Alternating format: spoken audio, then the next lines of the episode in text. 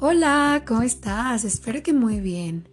Pues hoy te quiero contar que estuve platicando recientemente con una amiga que me decía que estaba muy cansada, que no había tenido tiempo eh, de dormir bien y pues que había tenido mucho trabajo. Y la entendí porque yo también he tenido esos momentos de workaholic. ¿Y quién no? Pues a veces queremos que todo salga bien y que salga pronto y le dedicamos demasiada atención al trabajo.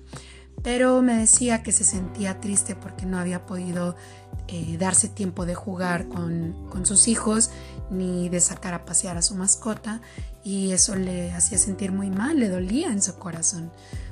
Entonces, mm, pues lo gracioso fue que nos vimos en un viaje de vacaciones y se dio tiempo para vacacionar, pero aún así se llevó sus cosas del trabajo por si acaso hacía falta. ¿Sabes? Entonces eh, le decía, y bueno, ¿por qué no te das tiempo? Y me decía, no, es que pues tengo bastante trabajo y tengo que entregarlo ya, etcétera, etcétera. Y aquí fue donde pensé, bueno, Creo que todas las personas tenemos un montón de cosas que hacer, entre ellas comer, dormir, ir al baño, asearnos. Y no es que dejemos de hacerlo porque tengamos otras cosas que hacer, más bien es que decidimos darnos tiempo para hacerlo.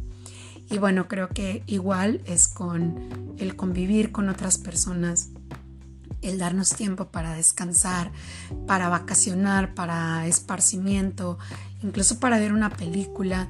Creo que debemos de darnos tiempo, aprender a darnos ese tiempo que ya es nuestro y separarlo, decir, sabes que hasta aquí llega esta actividad. Así llámese dormir, trabajar, estudiar. Definitivamente siempre va a haber algo que hacer. El punto aquí, lo más importante, es que tengamos la flexibilidad y la decisión de separar un tiempo para cada cosa, porque todo es importante. Y si le damos más tiempo al trabajo, le vamos a quitar tiempo a la dormida y si le damos tiempo más al descanso, le vamos a quitar tiempo a la diversión, etc. Tenemos que organizar bien nuestros tiempos porque el destino no lo va a hacer por nosotros, porque las demás personas no lo van a hacer por nosotros.